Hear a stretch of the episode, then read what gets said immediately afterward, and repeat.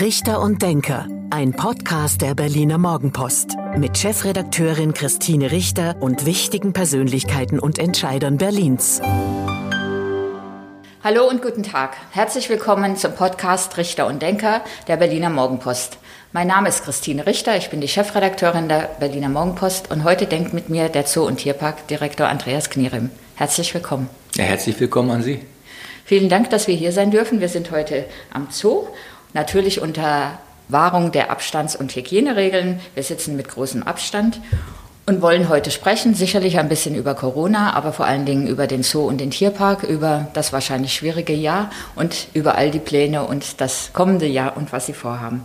Viele kennen Sie nicht, also viele, die jetzt wahrscheinlich zuhören. Deswegen will ich ein bisschen was über Sie verraten. Sie sind 1965 geboren, also 55 Jahre alt. Sie sind studierter Tierarzt. Sie haben Ihre Doktorarbeit über Delfine geschrieben. Vielleicht wollen Sie uns da nachher auch noch was erzählen.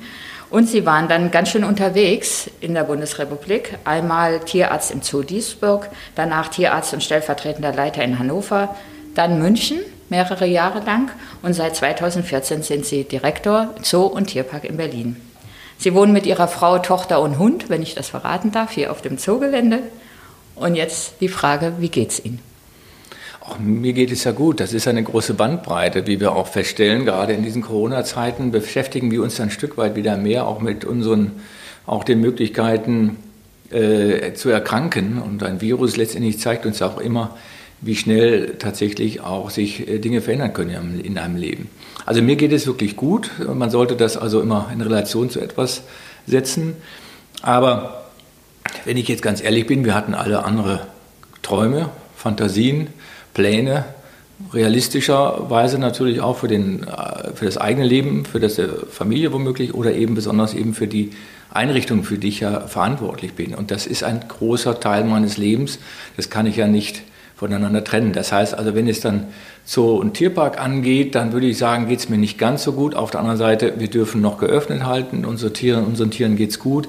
Ich glaube, vielen Menschen machen wir auch eine Freude, dass sie zu uns kommen können, auch in dieser Zeit. Insofern dürfen wir uns jetzt, ich sage mal, offiziell nicht allzu schlecht fühlen, sondern erstmal auch zu den Privilegierten. Wir sind also nicht präsenzbefreit sozusagen, sondern sind noch präsent, natürlich mit allen gebotenen Regeln äh, hinsichtlich der Infektionseindämmung.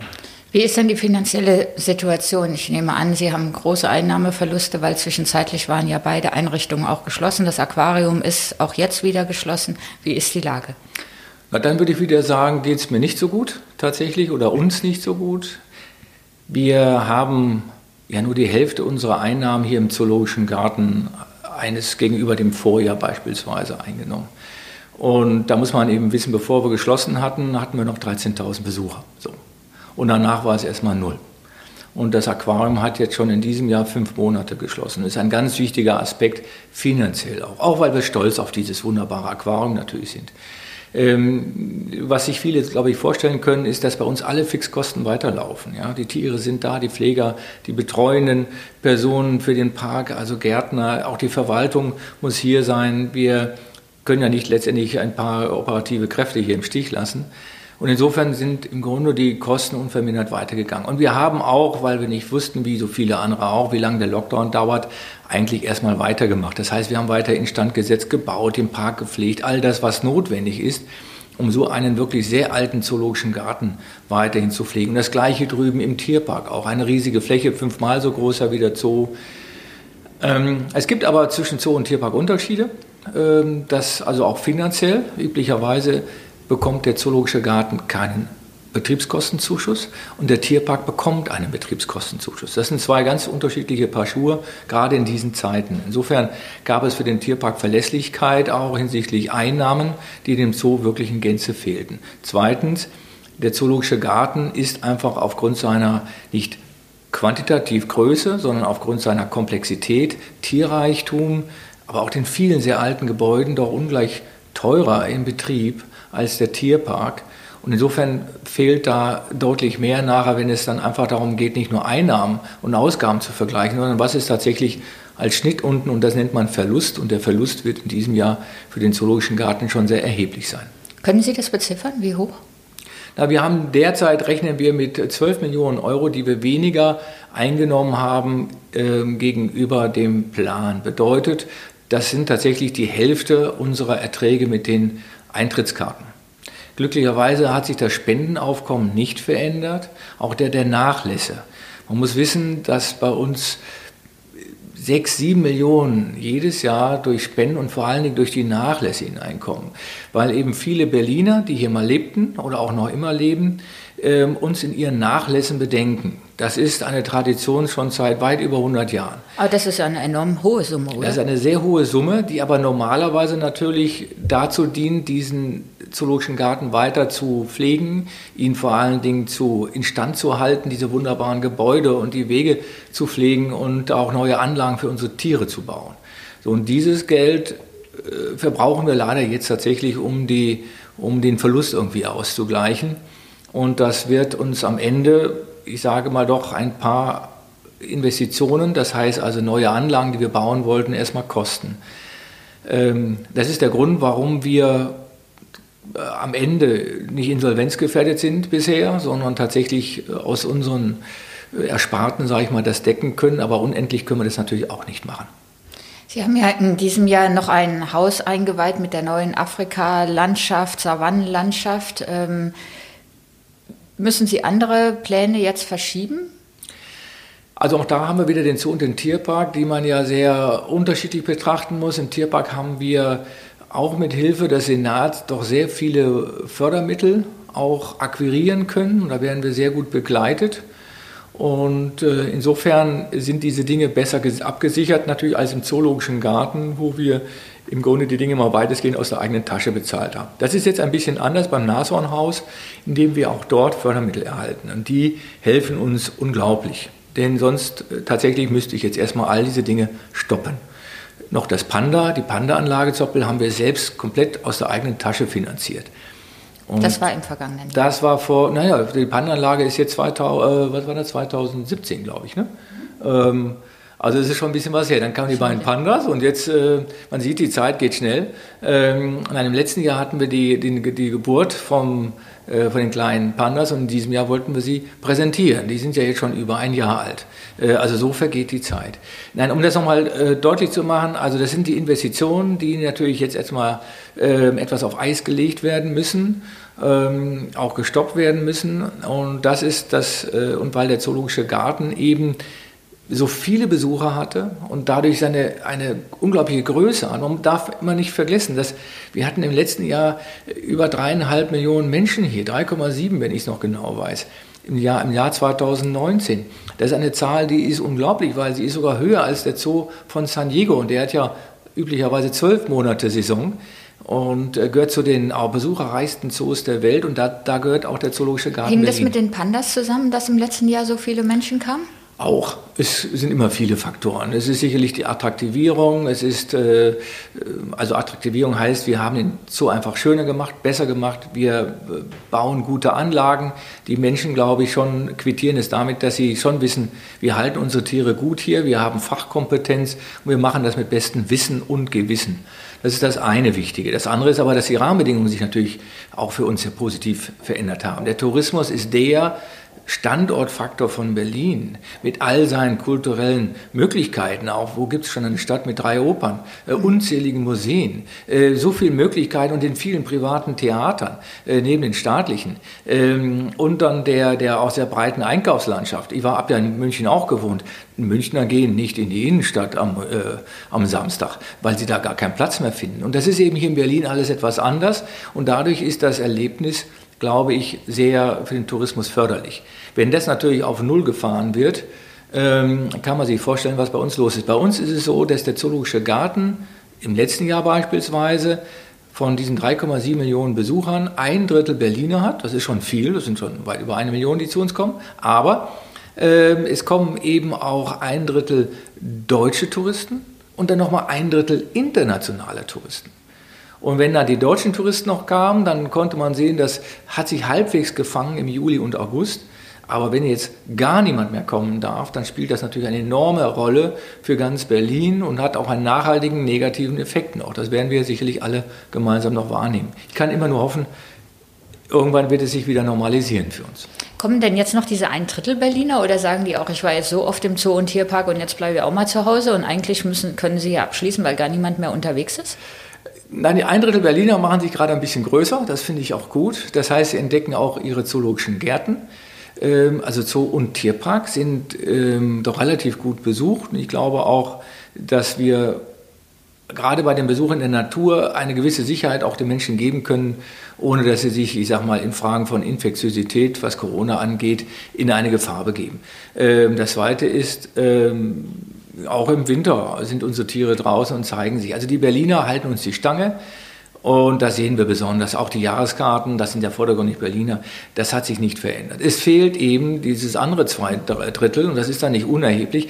Und um den Unterschied zu verdeutlichen, der Tierpark ist tatsächlich ein Tierpark für die Berliner und die Brandenburger und hat ein paar Touristen. Hier im Zoologischen Garten, wir sind mitten im Herz, man kann sich das vorstellen, als wenn am Times Square in New York ein, ein Zoo wäre. Da fehlen natürlich, jetzt fehlt das Volumen auch der Gäste, der vielen Touristen. Und das kann man eben nicht kompensieren. Wir hatten die Pandas schon angesprochen, das ist ja eine der großen Attraktionen des Zoos. Dann sind die Zwillinge geboren worden zur großen Überraschung und Freude, klein und niedlich. Und als sie sie dann im Frühjahr zeigen wollten der Öffentlichkeit, ist kurz wenig später kam der erste Lockdown. Die Tierchen wachsen aber ja. Ähm, haben Sie das sehr bedauert, dass Sie da jetzt diese, dieses Aufwachsen gar nicht so der Öffentlichkeit vorzeigen, zeigen konnten? In der Tat haben wir das natürlich bedauert. Auf der anderen Seite, es lässt sich eben dann auch nicht mehr aufhalten. Wir hatten sie ja für uns. Viele konnten die Kleinen auch sehen, als sie noch viel kleiner waren. Das war tatsächlich, das sind ja äh, unglaublich süße Tiere und es bleibt auch bis jetzt natürlich auch süß. Aber in der Tat haben wir natürlich nicht damit gerechnet. Es war ja alles eher für ein Rekordjahr ausgelegt.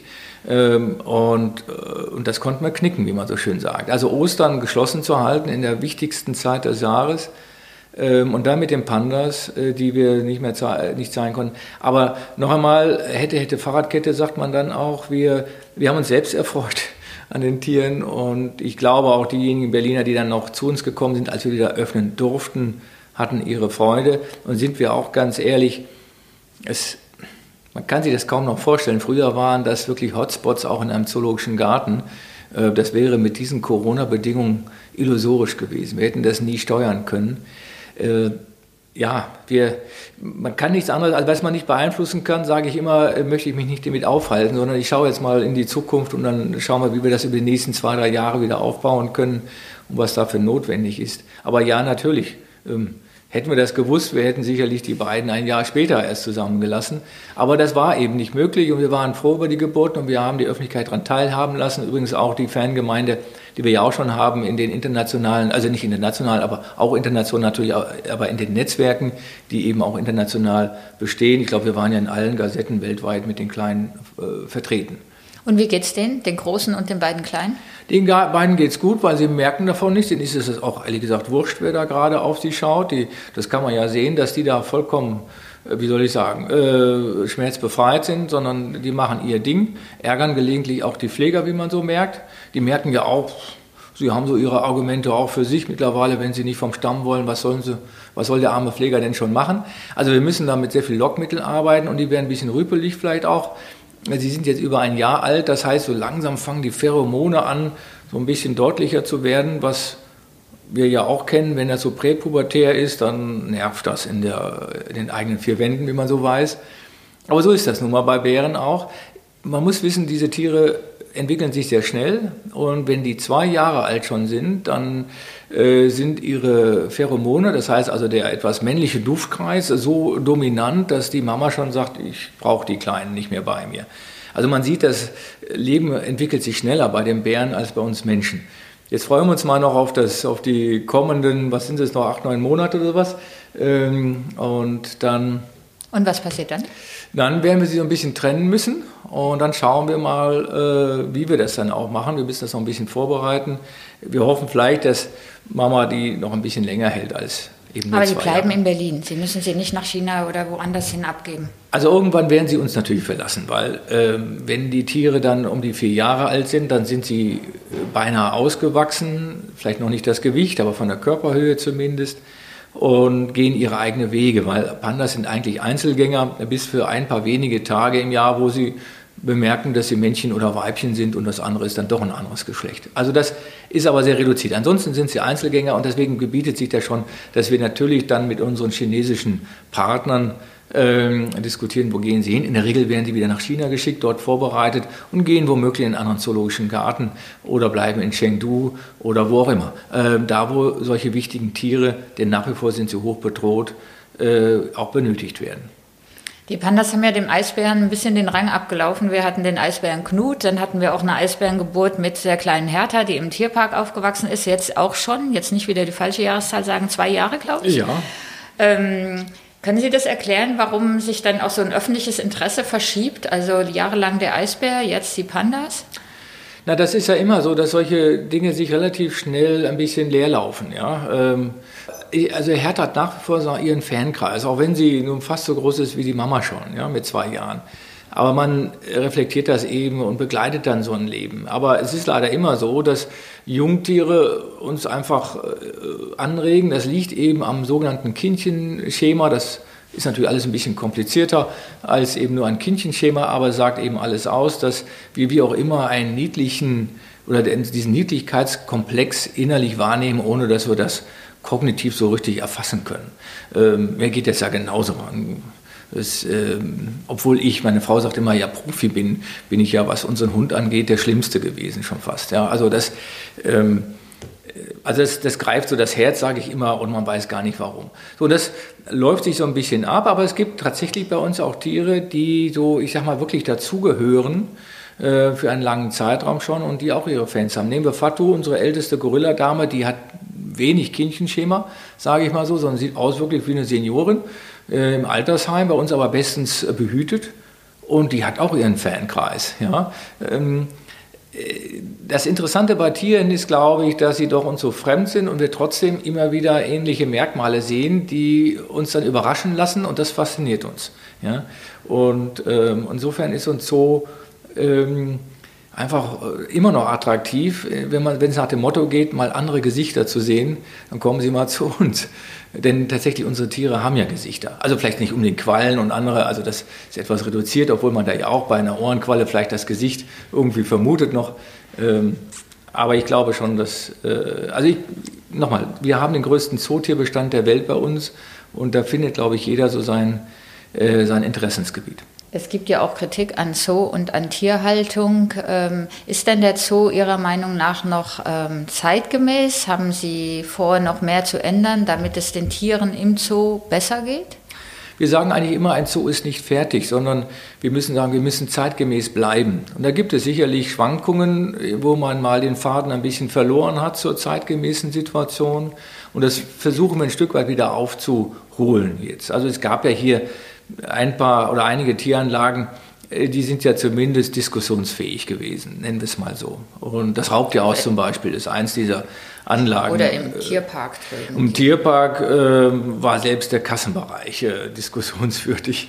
Ähm, aber äh, das, äh, nur wenn tatsächlich ähm, man das alles nicht hätte umsetzen können, dann in der Tat entwickelt sich dann irgendwann eine Diskussionslage, ob man dort nicht auch äh, womöglich auch eine, eine Einrichtung schließen müsste. Aber die zoologischen Gärten gerade in Deutschland sind ja nicht nur wissenschaftlich aufgestellt, sondern stellen sich eigentlich unentwegt auch der eigenen Kritik, auch unsere Kritik, äh, die wir auch sehr ernst nehmen. Wir haben eine Akkreditierung auf europäischem Niveau und Maßstab und äh, kontrollieren alle unsere großen Zoos im Rahmen der sogenannten EASA, der europäischen äh, Dachorganisation unserer großen zoologischen Gärten.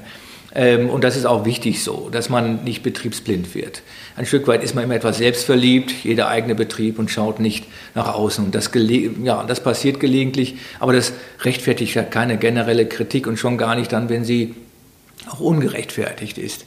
Ähm, also beides muss man zusammenbringen. Also Kritik, die, die äh, sachgemäß ist, auch sachgemäß uns geäußert wird, die nehmen wir sehr ernst und dann, wenn sie missbraucht wird, ähm, auch sehr ideologisch, dann wollen wir sie zwar auch ernst nehmen, aber in einem Punkt, und zwar dahingehend, dass wir uns auch ernsthaft wehren müssen dagegen. Was uns angeht, Ich glaube schon, dass wir einen sehr zeitgemäßen zoologischen Garten haben hier, der natürlich sehr alt ist. Wir sind 176 Jahre alt und da gibt es genauso wichtige Gründe, Dinge manchmal so zu lassen, wie sie sind, aber wir müssen dann die Tierhaltung optimieren dafür. Und das tun wir gerade. Sagen Sie mal ein Beispiel, was meinen Sie damit? Beispielsweise, wenn wir tatsächlich sehr kleine Anlagen haben, sind äh, zum Beispiel das Antilopenhaus, so wie es vor 100 Jahren schon hier gestanden hat, würden wir heute nicht mehr akzeptieren mit, ich sag mal, eher Kuchenstücken äh, an, ich sag mal, Anlagenstruktur, wo jeweils ein Tier drin ist, die kaum Möglichkeiten haben, ich sag mal, ihren Grundbedürfnissen nachzugehen. Und das ist das, was heute eigentlich sehr wesentlich ist,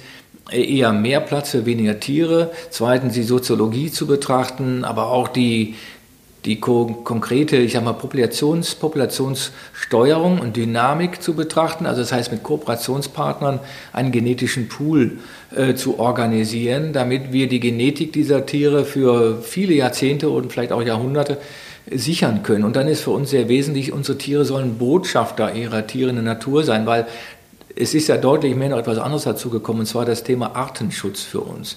Das heißt, die Verbindung äh, zu den natürlichen Habitaten dieser Tiere, für die wir deutlich mehr tun wollen. Und das muss miteinander versetzt werden. Wir empfehlen unsere Tiere als Botschafter ihrer Art, dass sie werben können auch für den ernst gemeinten Arten- und Naturschutz. Beides hängt sehr eng miteinander zusammen und dass die Menschen wieder mehr Faszination und Fürsorge vor allen Dingen empfinden, die Natur zu schützen, zu bewahren. Und wir sehen, das ist ja durchaus wieder ein Thema, was glücklicherweise nicht nur en vogue ist, sondern sehr ernsthaft auch verstanden wird. Die Nachhaltigkeit unseres Tuns und unseres Handelns rückt in den Vordergrund. Und dazu können zoologische Gärten sehr viel beitragen, weil äh, man schützt ja nicht nur ein Stückchen Wald, sondern dazu gehört eben auch die übrige Flora und dann vor allen Dingen die Fauna die wir ja hier vor allen Dingen haben, die den Schutzgeist vielleicht noch mehr verstärken kann. Und, daran, und da wollen wir einen, einen wichtigen Beitrag zu leisten. Und gerade wenn so viele Menschen, auch Touristen, internationale äh, Touristen zu uns kommen, aus den Ländern ja viele unserer Tiere stammen einmal, glaube ich, dass wir einen sehr positiven Impact haben, Einfluss, dass die Menschen das besser reflektieren, dass dieses zu schützen gilt. Sie sind ja sehr viel rumgekommen, zum einen in der Bundesrepublik, was die Zoos angeht, aber ich weiß von Ihnen auch, dass Sie ähm, viel reisen und auch andere Zoos international sich immer wieder angucken. Ähm, was ist denn so der Unterschied zwischen Berlin und vielleicht jetzt erstmal den deutschen anderen Zoos? Ähm, wir sind erstmal der Älteste, das sieht man auch. Und ähm, wir haben es hier im Zoologischen Garten geschafft, dass wir die historische Linie beibehalten haben. Das liegt ja nicht an mir nur, sondern auch an vielen meiner Vorgänger oder allen eigentlich, die das immer bewahrt haben. Das ist etwas Besonderes hinsichtlich dessen, dass man ein Stückchen Geschichte lebt und auch zeigt. Das, ich glaube, das ist das, was viele hier so fasziniert, dass dieses Stückchen Erde deutlich älter ist als das, was um uns herum ist. So. Und das hat ja auch was Gutes, wenn man das bewahrt. Unsere Eichen sind älter wiederum als der zoologische Garten. Ja, die Wurzeln trieben sich hier schon in den Boden. Da war noch gar kein Grundstein für die ersten Anlagen gesetzt. Also, und das ist das, was uns tatsächlich ausmacht. Und das Zweite ist tatsächlich, wir sind der Hauptstadt so. Wir haben den, einen unglaublichen Tierbestand und einen Tierartenreichtum hier. Und dann mit dem Aquarium zusammen ist das sehr vollendet. Wir sind tatsächlich Deutschlands größter Zoo, zumindest in diesen Benchmarks und auch was die Besucherzahlen angeht. Da sind wir sowieso weit ab der meistbesuchteste Zoos Zoo Europas und gehören dazu den Top 3, Top 4 der Welt. Das ist schon mal etwas sehr Besonderes. Das ist aber auch eine wichtige Ausgangslage. Wir wollen auch Taktstockhalter sein, wenn es um moderne Tieranlagen geht. Und das, ich glaube, da haben wir den Taktstock so ein bisschen verloren. Und das, den haben wir uns aber jetzt wieder in die Hand geholt. Und mit dem Tierpark zusammen als Gemeinschaft haben wir eben auch sehr viele Biologen hier, sehr viele Tierärzte, sehr viel Kompetenz. Hier sind ja weit über 200 äh, Pfleger, Zoo und Tierpark zusammen. Äh, hat ja eine unglaubliche Fülle an, an äh, ja, Fachkompetenz. Und ich glaube, das macht uns so einzigartig. Ähm, und das ist das, was ich so versuche zu transportieren und die Potenziale zu heben. Ich, wie man jetzt schon immer wieder merkt, rede immer ungern nur über den Zoo, sondern auch gerne über den Tierpark und sein Aquarium, weil das ist so besonders bei uns. Dass wir diese drei Einrichtungen haben für ganz Berlin, ist das eben etwas, wo man, was man ganz selten auf der Welt überhaupt sieht. Und ich bin übrigens jemand, der auch gerne noch ein bisschen weitergreift. Ich bin stolz darauf, dass wir so ein Naturkundemuseum haben in Berlin, dass wir so viele Bildungseinrichtungen haben, dass wir da wirklich wirklich Exzellenz beweisen. Ja, wir haben das IZW, das Institut für Zoo- und Wildtierforschung hier in Berlin, eines der best ausgestattetesten äh, Einrichtungen für Wildtierforschung überhaupt auf der Welt. Und dann dazu noch die Bildungseinrichtung der FU, FU was Tiermedizin angeht. Wo findet man das denn auf der Welt, auf, in keiner Stadt? Und das versuche ich auch ein Stück weit der Stadtgesellschaft und auch der Politik immer wieder äh, zu geben. Ja, seid auch darauf stolz. Ihr, habt, ihr könnt auf vieles stolz sein, was in Berlin ist, aber auch das, darauf könnt ihr auch stolz sein. Das ist fast ein Schlusswort, sogar ein sehr schönes. Wir kommen aber jetzt trotzdem noch zu dem, wie ich sage, beliebten kleinen Spiel am Ende dieses Podcasts. Und wir habe, ich habe zehn Sätze für Sie, die Sie bitte vervollständigen. Auf los geht's los. Ich mag Berlin, weil weil diese Stadt so divers ist wie die zoologischen Gärten. Mein Lieblingstier ist? Derzeit mein Hund und ähm, die kriegt auch alle Streicheleinheiten gerne von mir. Ja. Was ist das denn für ein Hund? Ein Golden Retriever, etwas heller in Creme und ist äh, wie jeder Golden Retriever ein echtes äh, Familienmitglied. Besonders beeindruckt hat mich? Gute Frage. Mich beeindrucken eigentlich jede Woche wieder aufs neue Menschen. Ähm, mich hat das, äh, mich hat beeindruckt äh, tatsächlich, wie in Corona-Zeiten äh, die Menschen dann doch sehr schnell diszipliniert wurden. Leider nicht alle, aber davon darf man sich nicht täuschen lassen. Und mich, und das gibt mir Hoffnung, dass wir auch zügig wieder zu einem normalen Leben führen werden. Delfine sind für mich ähm, besonders intelligente Tiere, aber auch nicht besonders, mehr besonders als viele andere. Jede Tierart hat ihre Faszination. Der Zoo hat viel gebaut oder Sie haben viel gebaut im Zoo und Tierpark. Deswegen die Frage oder der Satz, Bauvorhaben in Berlin dauern? Immer länger, als man glaubt und als man sich zu träumen hofft. Ja. Meine Freizeit verbringe ich am liebsten? Äh, da, wo ich wenig reden muss. Das ist die Natur, das ist das Wasser. Der Klimawandel, Pünktchen, Pünktchen. Der Klimawandel ist da ein wichtiges Thema und sollte uns aber auch zeigen, dass es um mehr als nur Klimawandel geht. Wir müssen Klimawandel mit Naturschutz und Umweltschutz und Artenschutz auch verbinden. Mein aufregendstes Erlebnis als Zoodirektor? Als Zoodirektor weniger. Mein aufregendes Erlebnis tatsächlich als Tierarzt war, mit einem Elefanten äh, in einem Flugzeug zu sein, von Toronto bis nach Frankfurt und vorne saßen ein paar hundert Menschen und hinten war ein Frachtbereich, ich mit dem Elefanten. Das waren aufregende Stunden. Wann war das denn? Schon lange her. Ich glaube im Jahr 2000, ich weiß es nicht mehr genau, 20 Jahre her. Zum neuen Jahr wünsche ich mir. Zum neuen Jahr wünsche ich mir Impfdisziplin von vielen Menschen, dass diese wirkt und dass wir äh, bei all dem, äh, was wir in diesem Jahr kennengelernt haben, auch die Gemeinsamkeit wieder schätzen lernen. Vielen Dank, Herr Knierim, für das anregende Gespräch. Vielen Dank fürs Zuhören. Das war der Podcast Richter und Denker. Mein Name ist Christine Richter. Ich bin die Chefredakteurin der Berlin Morgenpost und sage Ihnen vielen Dank und bis zum Wiederhören. Das war Richter und Denker. Vielen Dank fürs Zuhören. Schalten Sie nächste Woche wieder ein zu einer neuen Folge mit Berliner Morgenpost Chefredakteurin Christine Richter.